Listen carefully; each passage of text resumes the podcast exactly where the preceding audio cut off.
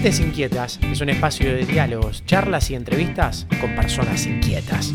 Especialistas y profesionales nos ayudan a pensar y nos motivan a escuchar y aprender. Soy Luciano Zafiro y esto es Mentes Inquietas.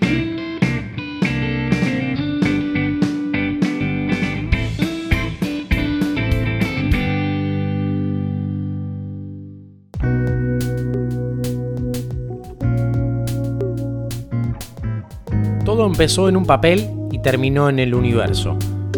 Una joven soñaba con mandar cosas que fueran al espacio y lo logró.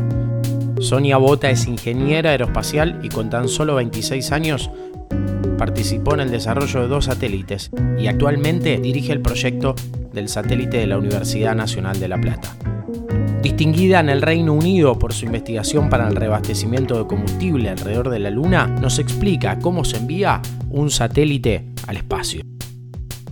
Sonia, bienvenida a Mentes Inquietas, ¿cómo estás? Hola Luciano, ¿qué tal? ¿Todo muy bien? ¿Qué ha implicado en tu vida? ¿Has participado del SACOM 1A, en este caso el 1B, que está en agenda y, y en distinción mediática en este contexto? ¿Qué ha implicado el SACOM 1B en tu vida y en tu carrera? Bueno, en principio el SAOCOM 1B, poder presenciar el lanzamiento, para mí es una especie de, de, revancha personal porque participé del 1A y por cosas del destino no, no pude estar en el lanzamiento. Así que poder estar en el lanzamiento del 1B fue, ya te digo, como una revancha. Segundo, es un satélite muy especial porque viene a completar la constelación con el 1A. Un satélite que, que va, va a ayudar mucho a, a completar el, digamos, la, la información satelital que se cuenta en el país. Y bueno, esperemos que dé, un poco de impulso para, para los proyectos que vienen en la, en la industria espacial. Sos eh, ingeniera aeronáutica, te definís como ingeniera aeroespacial y, y por así empezamos la charla más allá de, del SACOM 1B y ya lo vamos a abordar en detalle junto a tu experiencia en el 1A. ¿Por qué esta distinción? ¿Por qué esta particularidad?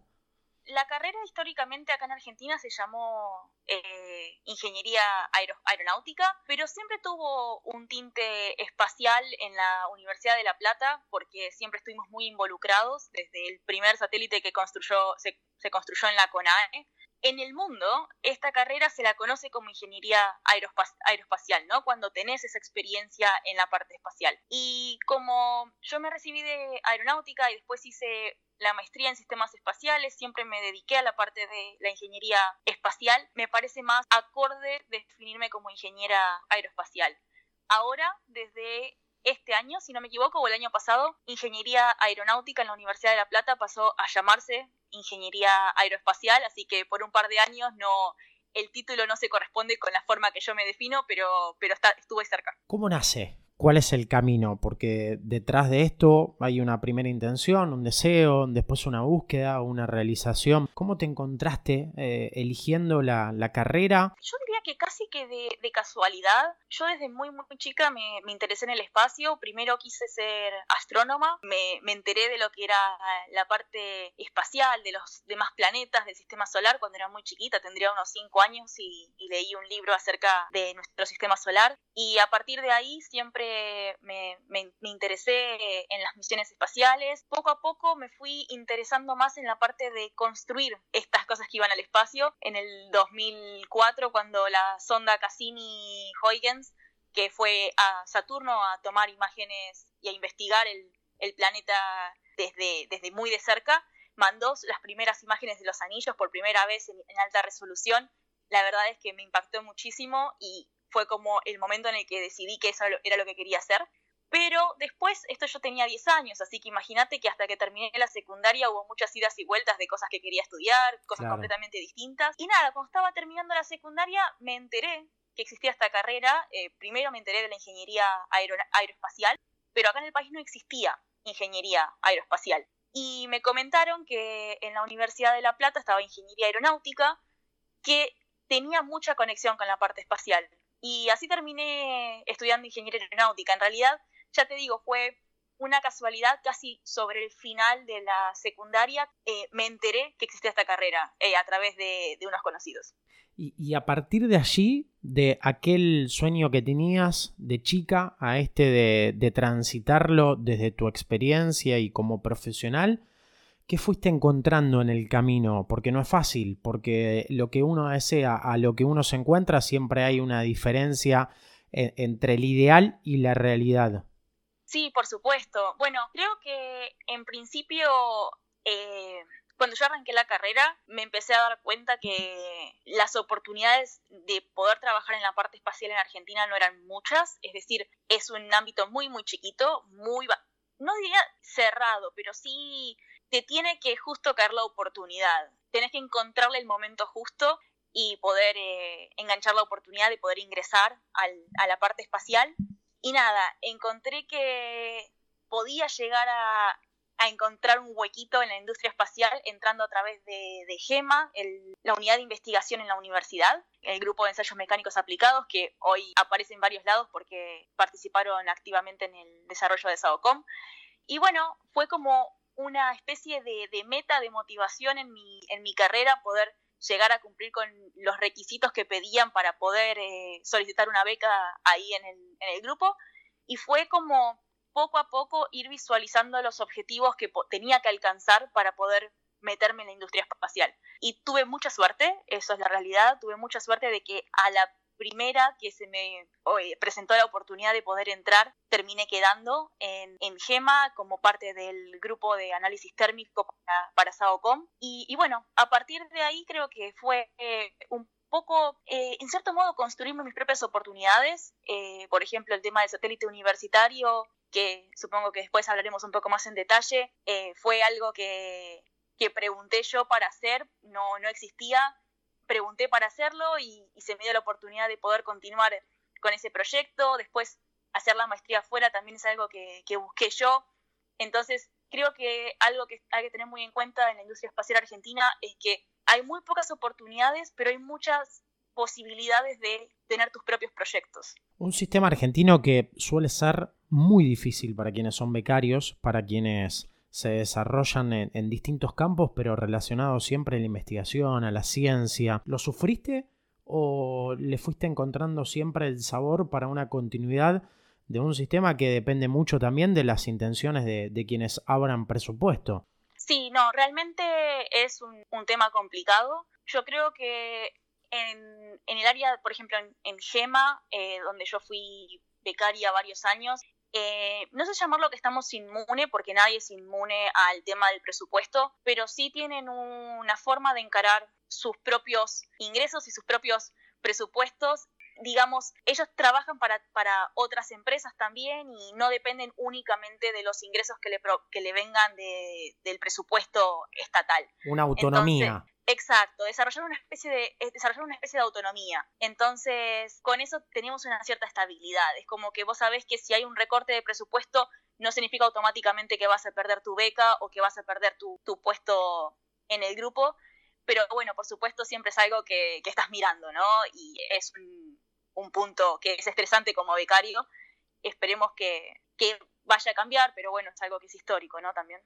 Estás en la carrera, te vas desarrollando y llegas a propuesta para, ser parte del SAUCOM 1A, Argentina y un satélite al espacio. ¿Qué implicaba en ese momento de tu vida y a corta edad ser parte de ese proyecto? Bueno, sí, vos sabés que yo me acuerdo de forma patente que ingresé al grupo de, de GEMA, del grupo de análisis térmico, sin saber en qué proyecto iba a participar. El primer día que llego, veo algunos modelos, algunos documentos que todavía no, nos habían presentado demasiado porque primero em, yo ingresé al grupo junto con otro becario, un amigo mío. Primero nos dieron cosas para, para estudiar y para hacer, para que nos pongamos al tanto antes de hablarnos del proyecto. Y me acuerdo de decirle, si llegamos a estar trabajando en el SAOCOM, me muero, le digo, como que era lo mejor que podía llegar a estar haciendo porque era un satélite gigante que yo ya venía siguiendo con mucha expectativa y cuando finalmente me enteré que íbamos a trabajar en el SADOCOM, para mí fue una alegría inmensa y algo que, primero que nada, por supuesto, me motivó muchísimo, pero sabía que profesionalmente me iba, me iba a marcar mucho. Así que eh, tener proyectos así como SADOCOM, que son tan particulares, tan ambiciosos, creo que te motivan mucho profesionalmente a, a poder crecer y dar lo mejor. Cuando hablas de, ambicioso, me imagino que también un poco en el término ingresa la realidad argentina, ¿no? Sí, por supuesto. Eh, Saocom es un proyecto ambicioso, pongas donde lo pongas, porque es ambicioso tecnológicamente hablando, pero en el marco argentino, donde sabes que no hay una estabilidad del 100% en la industria espacial. Eh, es un proyecto que conlleva muchísimo desarrollo tecnológico antes de poder ser una realidad. No es un proyecto que sea a corto plazo, es como que son todas cosas que en Argentina se hacen aún más difíciles. Así que el hecho de que, primero que nada, Sagocom esté funcionando como lo está haciendo a la perfección, ambos Sagocom, tanto el 1A como el 1B ahora, ya de por sí es un logro impresionante, pero además si le sumas el contexto de la Argentina y, la realidad espacial en la Argentina desde hace muchos años, es eh, sí, es doblemente meritorio. ¿Qué significa, qué implica entrar y trabajar sobre análisis térmicos en un, para un satélite. aquellos que desconocemos de toda esta industria y, de las especificaciones, ¿cómo lo puedes definir? Bueno, lo que nosotros hacemos en el análisis térmico es, primero que nada, eh, queremos determinar cómo se comporta el satélite de forma térmica, es decir, si yo lo pongo en un ambiente, bueno, cómo se distribuyen las temperaturas, cómo, cómo evolucionan las temperaturas en el tiempo. Y después, por supuesto, el satélite tiene como cualquier otro dispositivo electrónico, una computadora, un celular, tienen sus rangos de operación, ¿no? El celular muchas veces te viene con el manual de instrucciones que dice no utilizar a más de 45 grados o a menos de menos 20 grados, porque si alguna vez estuviste en la, en la nieve o en algún lugar muy, muy frío, vas a poder ver que el celular como que funciona medio trabado. Bueno, pasa lo mismo con los satélites, no dejan de ser dispositivos electrónicos y tenemos que mantenerlos en las temperaturas adecuadas para que puedan funcionar. Ese es nuestro trabajo. Primero que nada, determinar cómo se comporta y segundo, encontrarle la vuelta, desarrollar todo un sistema para que se mantengan las temperaturas que corresponden. Hay muchísimas formas de hacerlo. Por ejemplo, una de ellas que no fue mi trabajo, pero estaba relacionado, es lo que salió en muchos lugares acerca de las mantas térmicas que desarrolló GEMA, que es la, la cobertura dorada que se puede ver en el SAOCOM y en muchos otros satélites, que lo que hace es aislar al satélite del espacio para que pueda mantener las temperaturas. ¿En ambos proyectos, 1A y 1B, en la misma función o fue variando? Sí, fue eh, la, misma, la misma función, más que nada porque son satélites gemelos.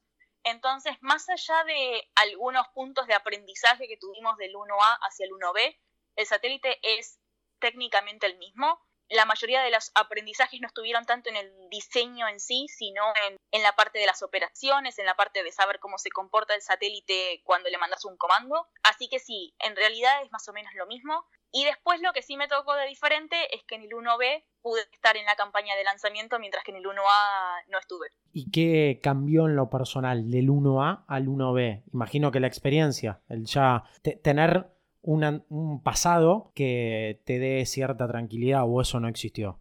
No, sí, en absoluto, sí, sí, sí, por supuesto. Es algo que, primero que nada, ya el hecho de haber pasado la experiencia del 1A, saber que todo lo que habíamos hecho dio resultados en el espacio, nos, felicitaron por los modelos que habíamos hecho porque dieron clavadísimos lo que vimos en órbita, eh, ya tener esa confianza técnica y además, por supuesto, dos años después, son dos años de experiencia laboral, dos años de crecimiento personal y profesional que te cambian mucho la forma de, no solamente de, pensar, sino de relacionarte y de poder explicar y la confianza que tenés en tus propios conocimientos técnicos. Así que eh, sí, se siente ese, ese crecimiento eh, profesional entre una misión y la otra.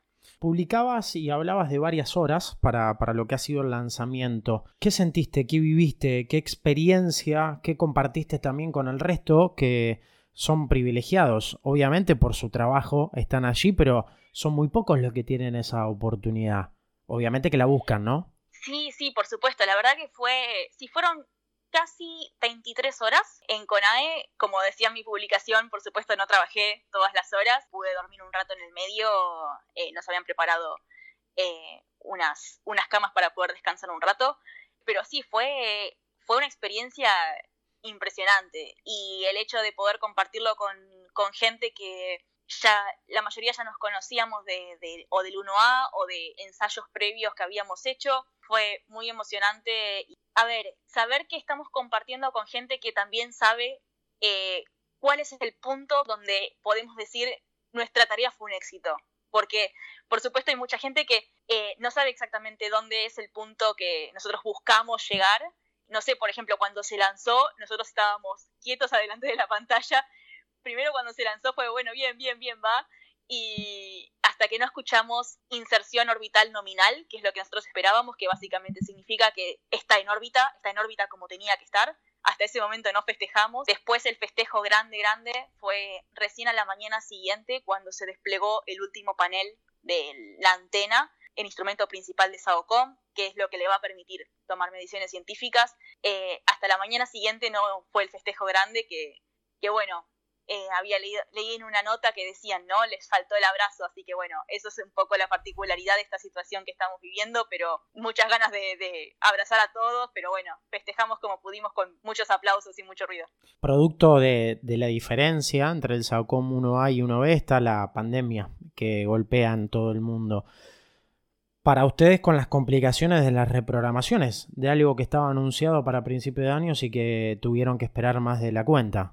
Sí, sí, fue, digamos, hasta en algún momento fue hasta un poco frustrante porque nosotros nos veníamos preparando, la primera vez que hicimos un entrenamiento fue en febrero, eh, ya con la idea de lanzar a fines de marzo, cuando fue el inicio de la pandemia, en, bueno, el 20 de, el, principio de la, del aislamiento, el 20 de marzo, dijimos, bueno, por ahí existe la posibilidad de lanzarlo el 30 de marzo, por ahí nos dan una excepción, y finalmente no fue así.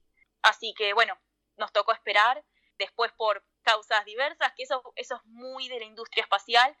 La industria espacial testea tu, tu paciencia porque hasta que no, hasta que el último parámetro no da como tiene que dar, el satélite no se lanza. Así que eso es lo que pasó en julio, que se demoró un mes más, hasta agosto. Y después creo que en agosto fue la, espera más difícil de todas, si bien fue la más cortita, porque estábamos básicamente en línea, eh, en fila, con otro satélite que se tenía que lanzar antes, uno el Departamento de Defensa de los Estados Unidos, que tenía prioridad. Y nada, que veíamos que se demoraba, que no se lanzaba, y hasta que no se lanzase ese no podíamos lanzar nosotros. Finalmente se cambió la trayectoria ligeramente de nuestro satélite para poder lanzarlo y pudimos lanzar el 30 de agosto después de varios meses y después un par de días de espera adicionales nos terminamos teniendo que preparar bastante sobre la hora porque no esperábamos poder lanzar el 30 de mar del 30 de, de, agosto y finalmente fue así, así que tuvimos que decir, bueno, gente, mañana lanzamos, prepárense que nos vemos mañana. Para la industria argentina aeroespacial queda claro que implica el, el SACOM. Para la Argentina en general, ¿cuáles son sus particularidades y, o, diferencias? Hablabas de, de gemelos respecto del 1A, de completar lo que había sido aquel inicio. ¿Por qué? Sí, bueno, eh, el SAOCOM 1A y el SAOCOM 1B tienen la misma función, más o menos, en el sentido de que los dos eh, tienen el objetivo de medir la humedad del suelo, que la particularidad que tienen es que el instrumento que usan puede ver más allá de las cuestiones meteorológicas, si es de día, de noche, puede tomar mediciones en cualquier momento, y eso es algo muy particular de SAOCOM. ¿Cuál es el tema? El SAOCOM 1A tiene una revisita, lo que significa que pasa por el mismo lugar cada 16 días. El 1B era muy, era muy importante tenerlo en órbita porque reduce ese tiempo de revisita a 8 días. ¿Por qué? El SAOCOM 1A pasa cada 16 días, el 1B también, pero pasan en distintos momentos. Entonces, nosotros recibimos datos del mismo lugar cada 8 días y al tenerlo una vez por semana aproximadamente se vuelve un satélite, una constelación mucho más útil que si tuviésemos un solo satélite. Hablaste de experiencias en el medio, de otro recorrido entre el SACOM 1A y 1B. Entre ellas está la maestría que te tuvo afuera del país. ¿Aprendizajes, experiencias más allá de las distinciones que, abordaremos? Bueno, creo que hay, hay, aprendizajes en ambos sentidos, desde el punto de, de vista de qué es lo que tenemos y qué es lo que nos falta. Por un lado, ni bien ni bien llegué, me di cuenta de lo que tenemos, me di cuenta de que todo el mundo se sorprendía, de que con 24 creo que me fui, 25 años, no me puedo acordar qué edad tenía, tuviese tres años de experiencia. Eh, tres años de experiencia recién recibida es algo que allá no se ve y eso se da porque nosotros nos dan oportunidades de participar en estos proyectos aún sin estar recibidos y eso es invaluable. Después también se notó mucho el nivel de educación. Si bien yo todas estas materias no las había visto antes en la carrera, la base que nos deja la universidad pública es impresionante, con la capacidad de sobra para poder enfrentar estas materias que, vi en la primera mitad de la, de la maestría antes de ponerme a hacer la, la tesis. Y por otro lado, por supuesto, el tema de qué es lo que nos falta, ¿no? Que lo que nos falta creo que va más por el lado de cómo nos manejamos como industria espacial, no tanto de la universidad pública, creo que en cuanto a la educación y las oportunidades que tenemos de trabajar mientras estudiamos, no tengo quejas, sino es más bien cómo encaramos los proyectos desde la industria espacial. Y eso es algo que estoy tratando de aplicar en el proyecto nuevo que tenemos de satélite universitario en la Universidad de La Plata, el tema de realmente seguir una, una lógica en cómo definimos nuestros proyectos, encontrarle, eh, partir, partir de una utilidad antes de diseñar el satélite y no diseñar el satélite y después ver cuál es la utilidad que se le da. Después también incluir más a las universidades, incluir más a los entes de, de educación en la parte de la industria espacial, que no todo pase por un solo lugar, como pasa hoy con CONAE, eh, que se le dé más protagonismo a otros, eh, eh, a otros jugadores, digamos. Y bueno, y también que quizás se, se invierta más en lo que es los proyectos más educativos, si se los quiere llamar de una manera, como son los satélites universitarios. Afuera se ve muchísimo el tema de los satélites universitarios, que son propios de las universidades y si bien tienen sus finalidades científicas, forman muchísimo a los estudiantes. Y por supuesto, uno no va a esperar que acá se hagan 100, 200 satélites universitarios como se hace en Europa o en Estados Unidos, porque por supuesto no contamos con las mismas, eh, los mismos recursos, pero sí quizás tener un, plan de poder hacer uno, dos, tres satélites universitarios como para mantener en movimiento la formación de, de, recursos humanos en las universidades. Respecto de la maestría, y ya vamos a ir al, al, satélite universitario de la Universidad Nacional de La Plata, te decía, respecto de la maestría, la definición vulgar sería el, resultado de tu tesis encontrar el mejor lugar alrededor de la Luna para el reabastecimiento de combustible. Desde el lugar técnico, desde el proyecto, desde el estudio desde el desarrollo, ¿cómo lo definirís? Sí, este proyecto surgió, creo que es importante mencionarlo, surgió como parte de un proyecto más grande, que es el proyecto SEEDS, que significa Sistemas de Exploración y Desarrollo Espacial, eh, que es un proyecto internacional de estudiantes que se desarrolla entre las universidades de Leicester, del Reino Unido, que es donde yo estudié, ISAE Superó, de Toulouse en Francia, y mm, el Politécnico de Torino en, en Italia. Es un proyecto que en, en, el año que yo participé estaba buscando definir la viabilidad de, de, una, de un asentamiento lunar donde pudiésemos eh, producir combustible para reabastecer eh, naves que fuesen o a la Luna o a Marte. Entonces, mi tesis surgió a partir de una necesidad que teníamos en este proyecto de determinar cuál era el mejor lugar para utilizar este combustible. Y bueno, fue un desafío muy interesante porque de hecho es algo que se está estudiando hoy en día, no es algo que tenga una respuesta todavía. Así que te imaginarás que no es algo que vos busques en un libro y te den por lo menos una respuesta de por dónde empezar. Así que nada, trabajando muy, muy codo a codo con especialistas en el área, especialistas de la Agencia Espacial Europea, de la Agencia Espacial Francesa, gente de la industria, gente de la universidad, más que nada de ISAE Supero, que me ayudaron muchísimo. Y, bueno, poniendo a prueba también los conocimientos técnicos, porque fueron temas que tuve que aprender prácticamente de cero, pero uno siempre se apoya en la base que ya tenía, ¿no? Eh, en estas cosas que ves en, en, en, las materias más básicas de la carrera, por ahí en física o en mecánica clásica, que vos decís, ¿cuándo voy a usar esto? Porque es tan abstracto que no lo visualizás y después tienen aplicaciones en este tipo de, proyectos. Así que fue un desafío muy interesante desde el lado técnico y también desde el lado de enfrentarme un poco a los especialistas en el área porque cada uno tiene sus ideas de cómo se tienen que hacer las cosas. Nadie está en lo correcto porque todavía no tenemos una respuesta. Entonces, todas son opiniones válidas. te escucho y entiendo que todavía resta muchísimo por, conocer y, hay distintos proyectos y recién se conoce evidencia en los últimos años. No sé, e, el otro día una charla con un físico argentino que estudia agujeros negros y es uno de los puntos donde él encontraba mayor cantidad de preguntas y menor cantidad de respuestas. Respecto de avance sobre la exploración del espacio, ¿entendés que tiene mayor cantidad de preguntas que respuestas?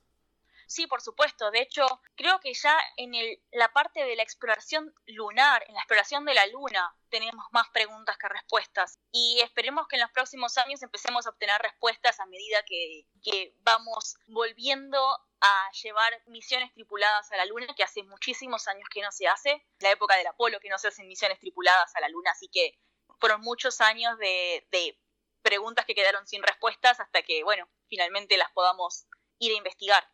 ¿Qué significa ser coordinadora técnica del satélite universitario de la Universidad Nacional de La Plata? Sí, bueno, primero que nada es un, orgullo poder estar eh, coordinando este proyecto porque, como lo decía antes, es un, proyecto que si bien eh, venía en la mente de muchos, todavía no, se había podido empezar en la facultad y una vez, hace eh, ya unos años, creo que fue hace dos años, un poquito más, eh, le mandé un mail a Marcos Actis, que en ese momento era el decano todavía de, de, la, de la Facultad de Ingeniería, diciéndole que tenía esta, esta idea ¿no? de poder hacer un satélite en la universidad, un pequeño satélite, que me parecía que teníamos los conocimientos y la capacidad para hacerlo, qué tan alocado lo, lo veía.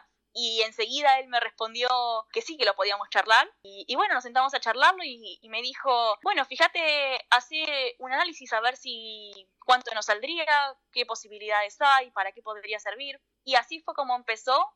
Después me terminé yendo a hacer la maestría, entonces eso quedó un poco quieto, no había, no había gente que lo siguiese. Y ahora cuando volví, Marcos de vuelta, hoy es director del Centro Tecnológico Aeroespacial y bueno, también es vicepresidente de la universidad. Yo trabajo en el Centro Tecnológico Aeroespacial me ofreció ser la, coordinadora técnica del satélite universitario. ¿Qué es lo que significa esto?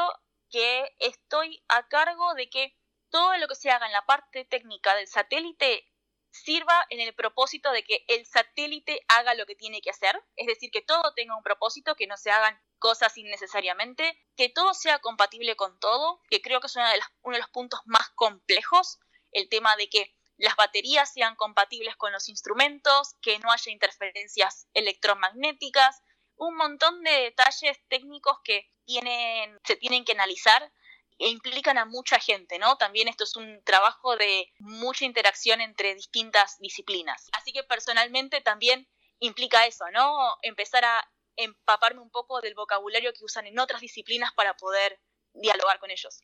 Entraste a la carrera con muchos sueños, con varios objetivos, pasó el satélite SACOM 1A, el 1B, la maestría. Hoy entiendo que esta coordinación técnica para el satélite universitario debe ser a corto o mediano plazo el, mayor objetivo. ¿Qué otros más te acompañan por delante? Sí, por supuesto. Hoy en día mi mente está 100% puesta en el satélite universitario pero bueno, sí, de acá viendo un poco hacia el futuro, no me gusta mucho hacer futurología porque eh, me gusta poder ir aprovechando las oportunidades que me van surgiendo, pero sin dudas pienso en los siguientes pasos y me gustaría, por un lado, poder continuar con, mi, con la educación, porque yo hice la maestría, pero me gustaría hacer el doctorado. Y el día de mañana no descarto, me encantaría poder participar de alguna misión interplanetaria, Marte, Júpiter, Venus algo interesante, ya sea científico o tripulado. La verdad es que soy un amante del sistema solar y me encantaría poder participar de alguna misión así. ¿Hay alguna experiencia argentina al respecto? No entiendo que no.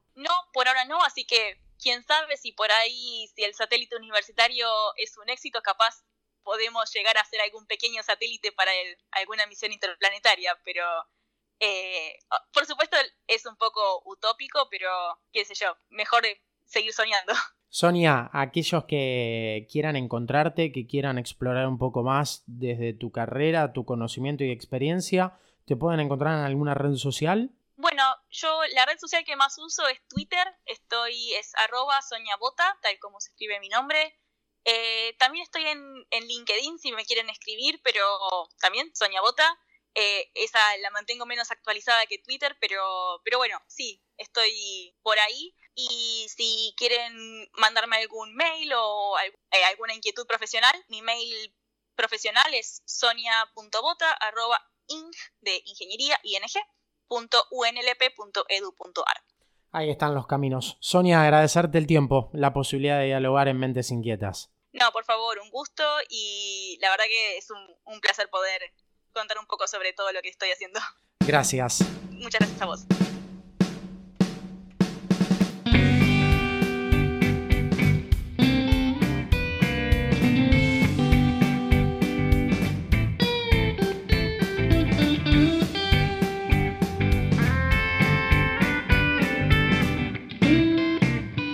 La inquietud nos mueve y nos motiva a seguir aprendiendo.